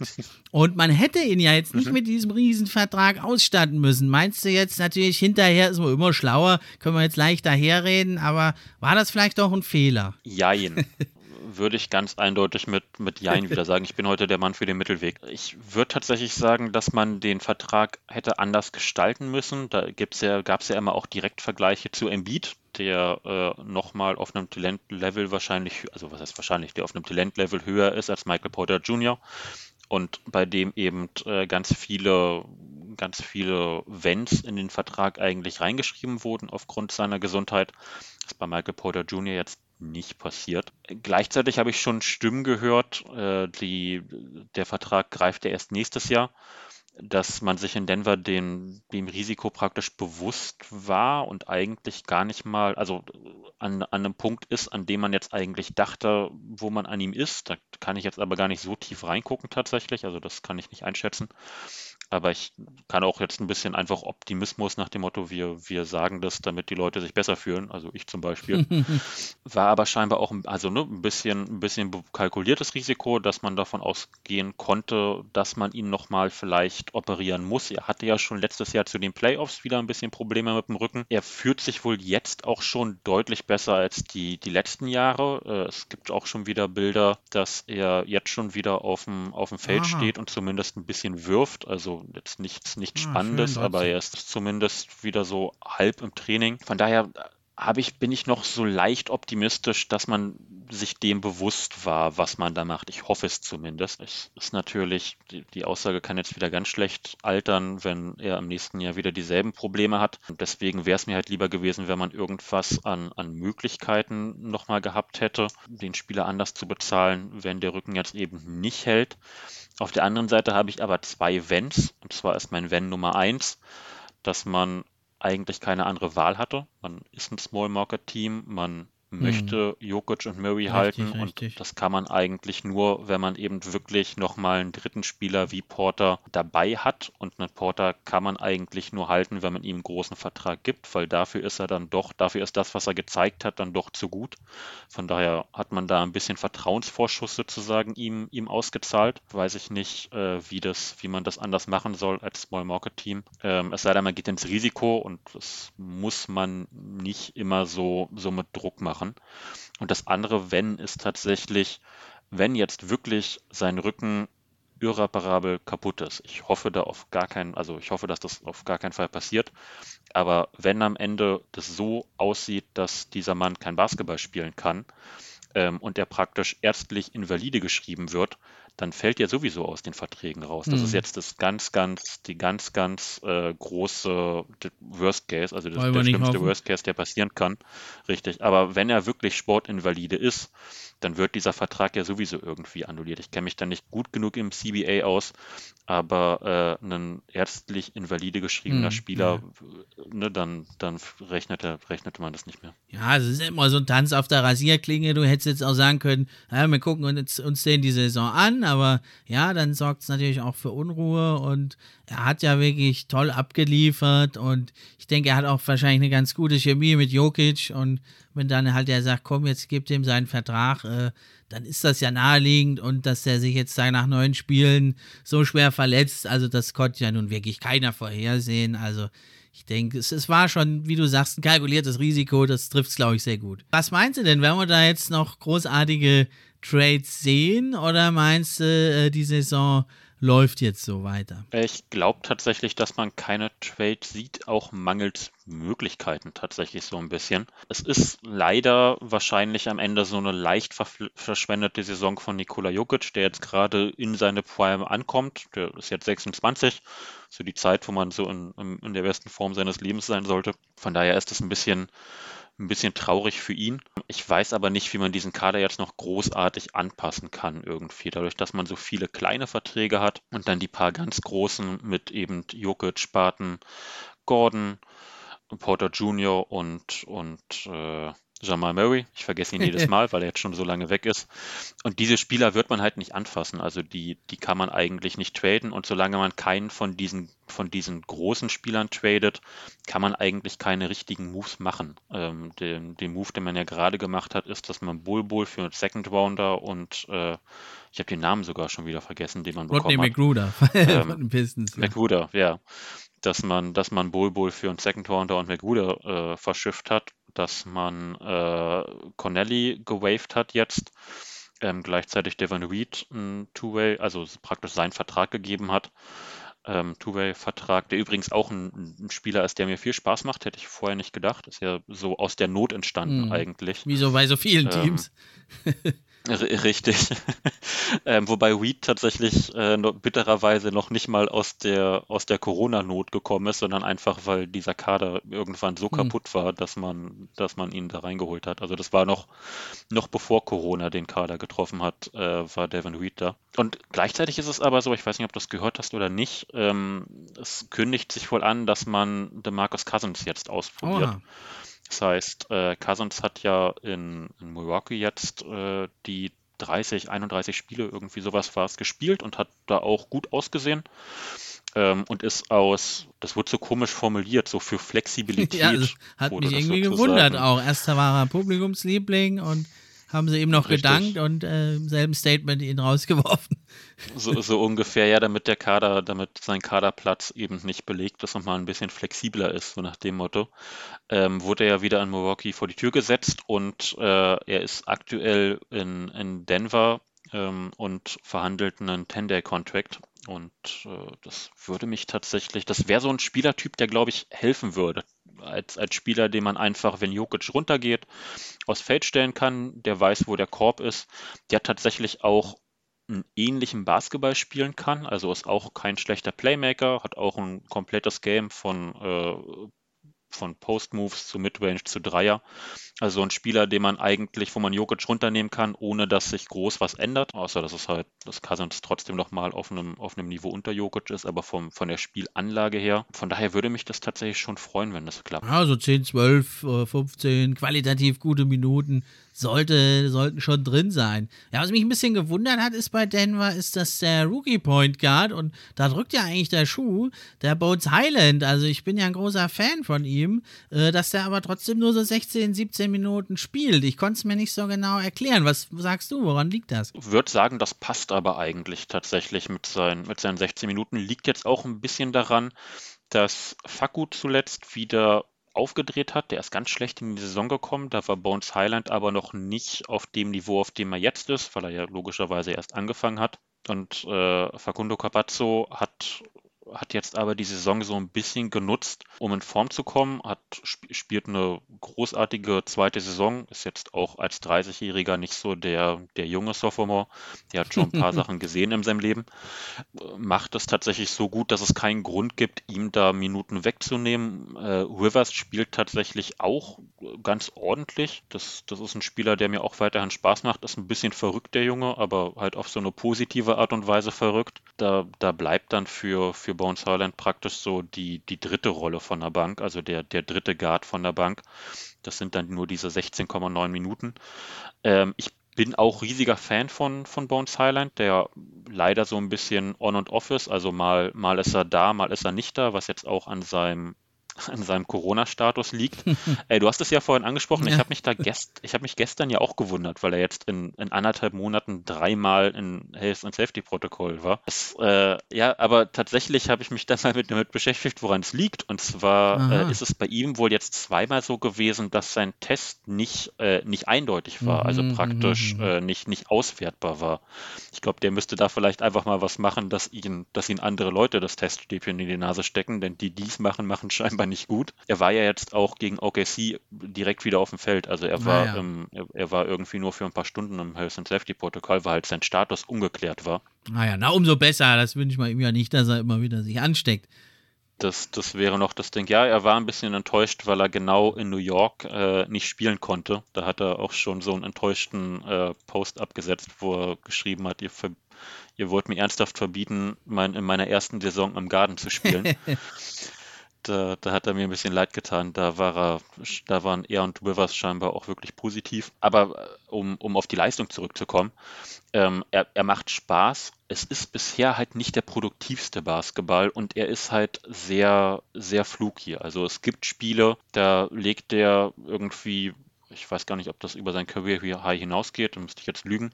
Es gibt Spiele, da legt er irgendwie 20 Punkte auf hm. und trifft sechs Dreier wird er wahrscheinlich beides noch nie gemacht haben, aber du weißt, was ich meine. ähm, und dann gibt es halt wieder andere Spiele, da legt er zwei Punkte auf. So, also der, er ist halt noch so sehr, ja, er hat, er hat noch keine Konstanz so wirklich drin. Und da kann man sich dann wahrscheinlich ein bisschen erklären, warum er halt nur 16 Minuten spielt. Genau, ja, ein paar Kilo könnten wir vielleicht auch drauflegen, aber nicht zu viel, äh, siehe Poku. Und ja, er hat natürlich äh, fantastische Handles und das macht immer Spaß. Da hätte ich jetzt gedacht, natürlich in so einer Saison, wo man jetzt sagt, wir erreichen unsere Ziele eh nicht so ganz, warum entwickeln wir jetzt nicht unseren jüngeren Point Guard? Und Campazzo, da wird sich ja nicht mehr viel tun, einfach bei ihm. Und da das, hätte ich es mir, mein Herz schlägt ja eh, die Stammhörer wissen es, für die Rookies und für die jungen Spieler. Und da wollte ich doch mal jetzt den Experten einfach nochmal fragen, woran das liegt, dass der da nicht fünf Minuten länger ran darf. kann ich, kann ich äh, verstehen. Würde mich tatsächlich auch freuen, wenn er nochmal die, diese fünf Minuten länger ähm, spielen könnte. Ich glaube aber, da, er wird am Ende wahrscheinlich langsam aufgebaut. Also äh, Malone ist jemand, der Spieler jetzt nicht so schnell aufgibt und Spieler aber auch nicht so an die Wand wirft nach dem Motto, du spielst jetzt 30 Minuten und viel Spaß. Sondern der, der hatte eigentlich schon immer ein Auge drauf. Von daher mache ich mir da aktuell, aktuell eigentlich keine Sorgen. Man hat so genau diese zwei Leute, Bones Highland, Bones Highland, ja, und äh, Signagi, die so das, das Positive der Saison an sind, was so Entwicklung angeht. Signagi ist so der, der Prototyp äh, Big Man eigentlich. Und die werden beide eher langsam rangeführt. Das, das dauert immer ein bisschen. Da, da muss man Malone auch Zeit geben. Ja, dann abschließend, da geistert immer wieder was, vor allem beim Pistons-Twitter durch die Gänge. Äh, ob, was hältst du denn äh, davon? Äh, meinst du, das würde Sinn machen? Eine Rückholaktion von Jeremy Grant, der ja bei den Pistons ja so ein bisschen auf der Abschussliste steht. Meinst du, das wäre was für, von Interesse für die Nuggets oder lassen sie da komplett die Finger davon? Ei, da fragst du mich was. Das wusste ich tatsächlich gar nicht, dass das, dass das auf der Liste steht. Nur ein Gerücht. Ja, ja, klar. Ich, ich, ich, ich habe gerade den Kader vor mir und frage mich, was man da halt äh, bieten könnte. Ähm, generell ist es so. Plus nee, tatsächlich, tatsächlich glaube ich das nicht. Die, die Nuggets haben tatsächlich äh, ein Überangebot auf Big und ein An Unterangebot auf Guard. Deswegen äh, wäre das, das ist ja einer der Gründe, warum man Bull Bull abgegeben hat. Ja gut, Grant könnte man auch auf Small Forward einsetzen, aber da ist natürlich die Frage, will er überhaupt wieder nach Denver? Er ist ja extra weg wollte ja woanders ja, spielen und wollte eine größere ja, Rolle und jetzt hätte er richtig. ja quasi wieder die kleinere Rolle dann. Er hätte wieder die kleinere Rolle. Es hatte tatsächlich, so wie ich es verstanden habe, äh, da, da, kennst du dich wahrscheinlich jetzt äh, mit den Pistons besser aus, habe ich so verstanden, dass es auch ihm bewusst um Black Lives Matters am Ende ging. Da gibt es wohl bei, da gibt es wohl in Detroit irgendwie Organisationen und, und ähnliches, wo er sich für einsetzt, was wohl auch eine große Rolle gespielt hat bei seiner Wahl. Genau, ja, also Oder mit dem Ne, in eine schwarze Community wollte er. Und da ist ja Detroit, da sind ja über 80 Prozent sind ja Afroamerikaner. Und ja. da war, war, ist er natürlich da richtig aufgehoben. Richtig, also da, da lag das wohl auch aus sozialen Gründen einfach dran, klar die Rolle.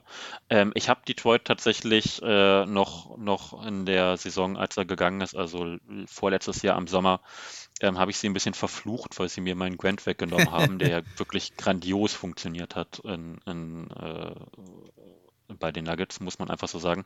Ich wüsste aber halt aktuell nicht, wo man ihn hinstellt. Das ist so das Ding. Ähm, dadurch, dass man mit Gordon sich genau diesen Spieler geholt hat, der das jetzt spielt und eigentlich mit Michael Porter Jr., gut, der spielt dieses Jahr nicht, ähm, aber den hat, ähm, der eben auf der zweiten Vorwortposition spielt, wüsste ich halt nicht, wo man ihn hinpackt. Es sei denn, man bringt ihn von der Bank. Und ich glaube nicht, dass man Jeremy Grant aktuell als Bankspieler bekommt. Also aktuell wird er, wird er Starter sein tatsächlich. Aber ich glaube nicht, dass man Jeremy Grant mit dem Versprechen, kommst dann die nächsten Jahre von der Bank, äh, begeistern kann. Nee, das, das glaube ich eigentlich auch nicht. Ich glaube, da gibt es auch andere Teams, die noch ein bisschen mehr bieten können. Vielleicht die Jazz, da hat er natürlich dann über fast gar keine Black Community, aber naja, das muss er dann vielleicht schlucken. Also ich halte es auch eher für unwahrscheinlich. Ich denke, die Nuggets werden da jetzt nicht mehr groß schrauben. Und wenn mit den Pistons, dann hätte man jetzt nicht den Bull-Bull-Deal separat gemacht. Das hätte man dann wahrscheinlich in einem Rutsch gemacht. Das würde ich tatsächlich auch vermuten, ja. Ja, dann kommen wir abschließend noch zu einem Team, die sind also im Gegensatz zu Bones Highland hier überhaupt nicht fluky, die sind immer on top, zumindest diese und letzte Saison. Die Utah Jazz, die ja also auch an der Spitze hier der Northwest Division wieder mal thronen, 28 zu 12 Siege, haben sie dritter Platz in der starken Western Conference. Und ja, sie sind natürlich wieder in der Offense über jeden Zweifel erhaben. Erster im Offensive Rating, Zehnter im Defensive Rating, Zweiter im Net Rating. Alles top Statistiken. Äh, sie kamen so ein bisschen langsam aus den Löchern. Dann haben sie es jetzt aber doch Ruder rumgerissen, das Ruder. Ne? Was sagst du so zu den Jazz bisher diese Saison? Ich muss zugeben, mit den Jazz habe ich immer so ein. Ah, ist schwierig. Hassliebe? ja, äh, Liebe ist wenig vorhanden. Sind ja Rivale ähm, auch deiner Nuggets. Äh, richtig, also äh, Utah Jazz und äh, Denver verbindet natürlich auch ein bisschen jetzt jüngere Geschichte auch wieder. So eine leichte, leichte Rivalität fantastische Serie war das ja. Mehrere Verlängerungen und, und, und. Äh, war eine fantastische Serie, auch unabhängig, also nicht nur davon, auch generell ist es so, ein, ist das so eine Rivalität, die irgendwie gewachsen ist, äh, jetzt mit über, über die letzten Jahre, wo man auch immer, ich, ich sage immer scherzweise, die Utah Jazz sind so das, was von den Nuggets übrig geblieben sind, äh, ist, weil, weil ja Donovan Mitchell und Rudy Gobert beide von den mhm. Nuggets ge gedraftet worden sind. Genau. Also man, man hat da ganz viele Verbindungen hin irgendwie. Deswegen ist das immer so eine, so eine ganz, äh, ganz, ganz schwieriges Thema. Also äh, schwierig für, für mich als, als Fan, weil da einfach so eine, so eine gesunde Rivalität da ist. Ähm, gleichzeitig kann man bei den Jazz nichts anderes sein als beeindruckt. Das ist halt wirklich eine gut geölte Maschine, die eigentlich fast alles niederwalzt, was ihnen entgegenkommt. ja, nicht zuletzt auch Verdienst von dem Coach Quinn Snyder, der eher so aussieht wie so ein Börsen- oder Immobilienfuzzi, aber ja ein super Coach ist. Und ja, man muss ja. sagen, sie kam so ein bisschen schlapp äh, raus. Da ne, hatte ich eigentlich nicht erwartet. Ich hätte gedacht, die legen sogar noch mal einen Tacken drauf. Hatten so zu Beginn so ein paar echt frustrierende Niederlagen gegen die Magic, Pacers, Pelicans. Und äh, gerade da gegen die Pelicans hatte ich das Gefühl, dass äh, da haben sie dann das Ruder rumgerissen und da haben sie nämlich dann wohl so eine kleine Krisensitzung gehabt. Und da, hat, da haben dann auch Spieler gesagt von den Jazz, ja, wir haben so ein bisschen, irgendwie merken wir gerade, wir haben jetzt so ein bisschen so ein ja, Teams äh, kreiseln sich das so ein im Kalender, weil wir Erster waren und geben Vollgas und da haben wir irgendwie nicht mhm. mit nicht mit gerechnet. Und jetzt müssen wir wieder mal richtig Vollgas geben, den Ball bewegen, zurückspielen, finden zu unserem alten Spiel. Und gerade das Spiel gegen die Pelicans haben sie also deutlich verloren, das erste so von diesen zwei hintereinander, die es jetzt gibt. Und das zweite haben sie dann gewonnen, dann haben sie direkt sieben Spiele in Folge sich geholt und 15 zu 5 seitdem und sind da wieder zurückgekommen, ja, so ein bisschen bisschen das Imperium schlägt zurück, würde ich mal sagen. So ungefähr, ja. Das kann tatsächlich auch ein bisschen daran liegen, äh, was jetzt diese, diese Müdigkeit oder diesen Saisonstart angeht, dass man das jetzt alles, also dass die, dass die Jazz das jetzt schon ein paar Mal gezeigt haben. Ich kann mir tatsächlich schon vorstellen, dass es irgendwann schwer ist, sich zu motivieren, wenn man, wenn man Jahr für Jahr die, also was ist Jahr für Jahr, jetzt über, über ein, zwei Jahre die Liga so ein bisschen niederwalzt mit seinem doch sehr klaren Spiel Art und Weise zu spielen. Und dann jetzt in dieser Corona-Situation, wo man ja doch äh, viele Spiele gemacht hat und ein bisschen, ein bisschen überspielt ist, äh, muss ich sagen, dass mich das gar nicht so hundertprozentig äh, wundert, dass die da ein bisschen länger gebraucht haben, um reinzukommen, um sich zu motivieren. Dass man da diese Krisensitzung gebraucht hat, um, um sich mal wach zu rütteln, um sich auch mal zu sagen, okay, wir, wir wollen eigentlich Basketball spielen. Ähm, hat ja auch funktioniert. Ja, man kann es direkt ablesen da an ihrem Three-Point-Shooting. Da sind sie eine Macht und nehmen also fast 50 Prozent ihrer Würfe sind Dreier, also nicht ganz, aber geht so in die Richtung. Da haben sie in den ersten Spielen nur 32 Prozent getroffen.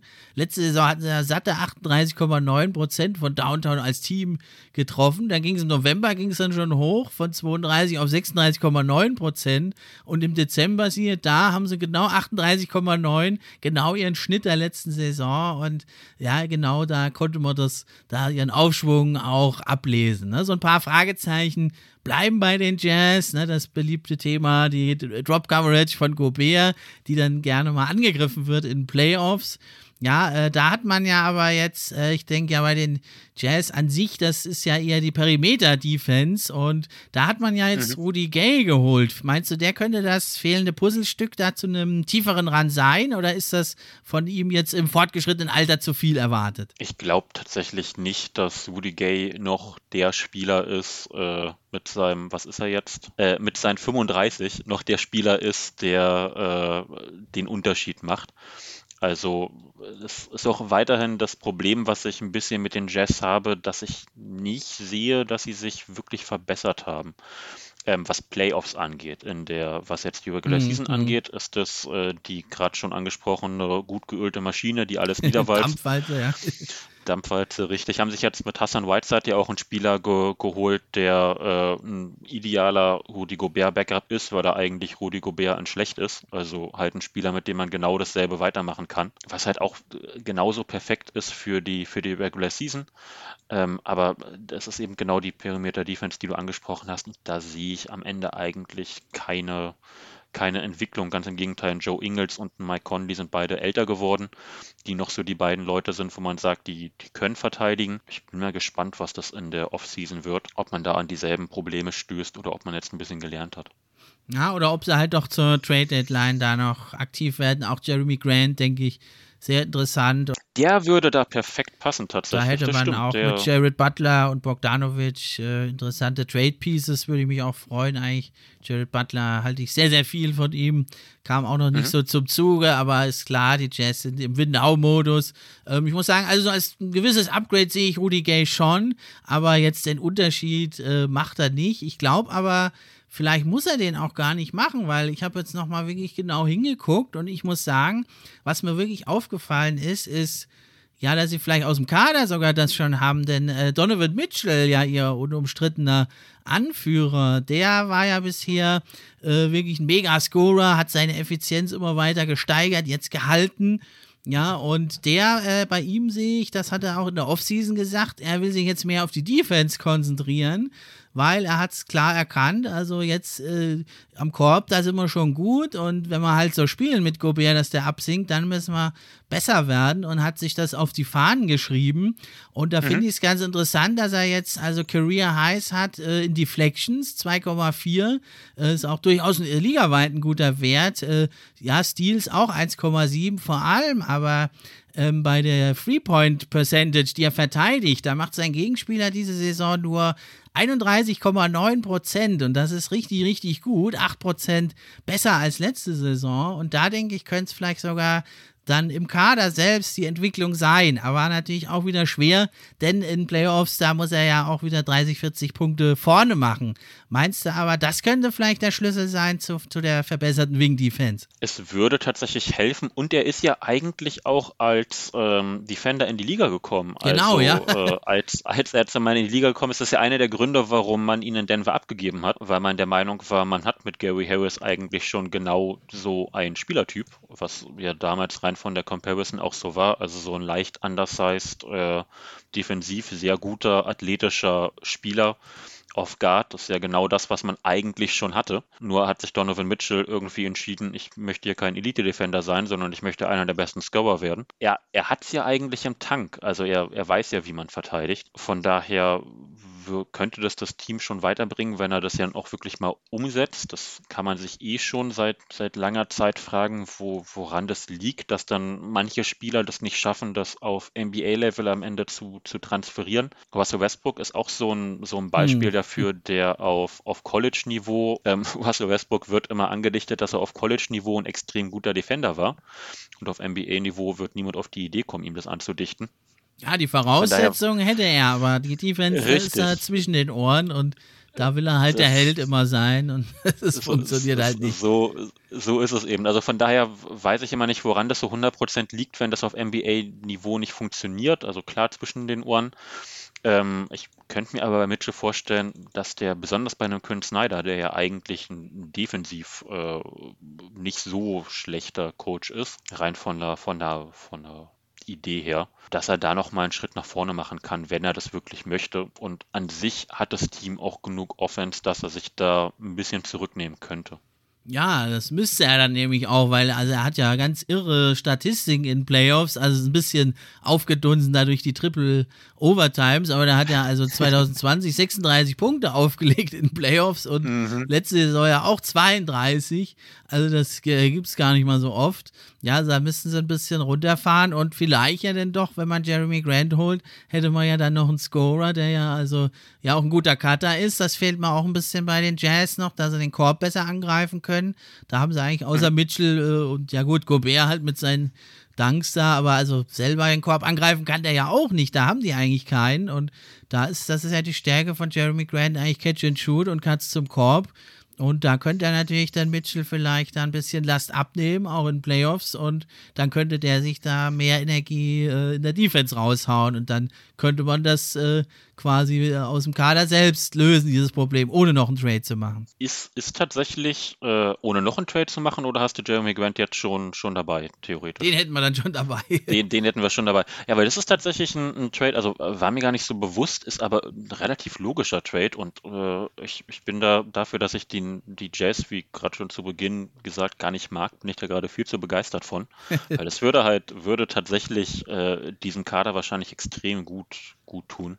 Was ihnen auch gut tun könnte, da gibt es ein paar, paar Jungs in, ähm, in Kanada. Auch da mhm. haben, wir, haben wir einen, der, der würde ganz gut da reinpassen generell ist es halt eben genau diese, diese Wing-Defense, die, die da so ein bisschen fehlt. Ja, bei den Raptors glaube ich jetzt nicht, du spielst ja da auf Pascals Jacke an wahrscheinlich. Da, richtig, ich glaube, die richtig. haben jetzt da so viel Freude an ihrem einen Point Guard und vier Forwards äh, Line-Ups gefunden. Ich glaube, die geben jetzt da den nicht ab, aber würde natürlich, hast du echt recht, auch Sinn geben. Vielleicht sogar noch mehr als Jeremy Grant, also für die Jazz. Würde halt, äh, ja, also halt so ein, so ein Rollman-Cutter, äh, der bis, also der sein seinen Wurf trifft, sein Dreier trifft, da trifft Grant den besser als, äh, als Siakam, würden wahrscheinlich beide, beide Sinn machen. Ich weiß halt nicht, ein Trade ist ja immer gar nicht so einfach, wie wir das als mhm. Fans so ein bisschen uns, uns vorstellen Leider, können. Ja. Richtig, da, da, da, gehören ja nochmal ein paar Sachen dazu. Und auch wenn der Spieler am Ende in dem Sinne kein Mitspracherecht hat, sollte man mit ihm auch vorher absprechen, ob der überhaupt in das Team hin möchte.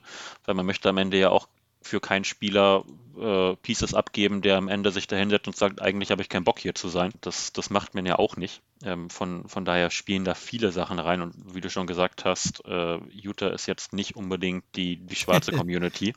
Für Grant scheint das halt wirklich wichtig zu sein. Also äh, ist ja manchmal einfach so.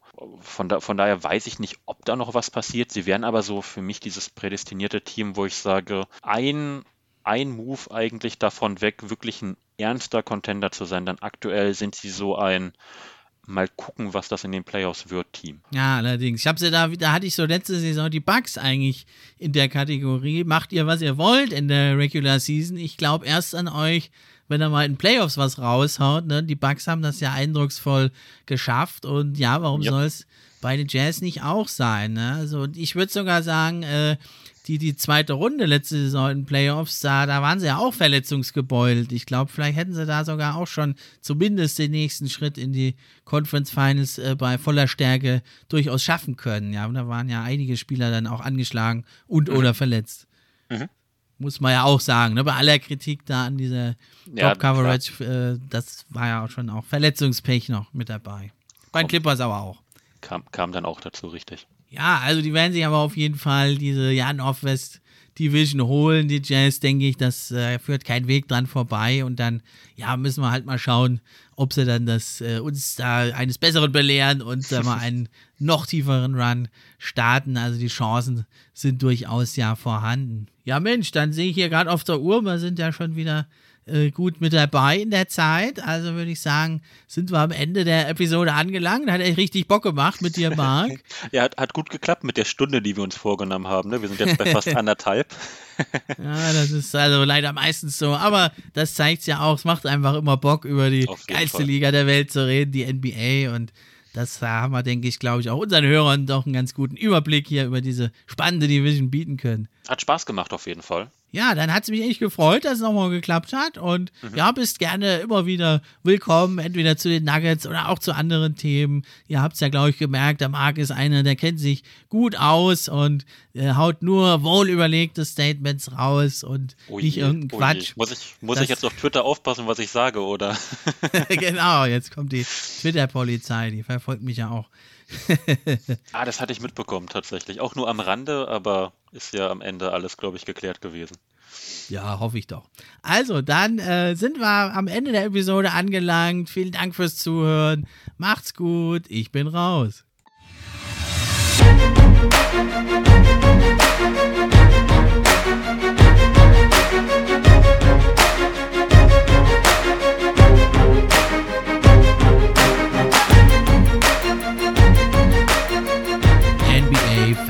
Podcast, der NBA Podcast für echte Fans von echten Fans gemacht.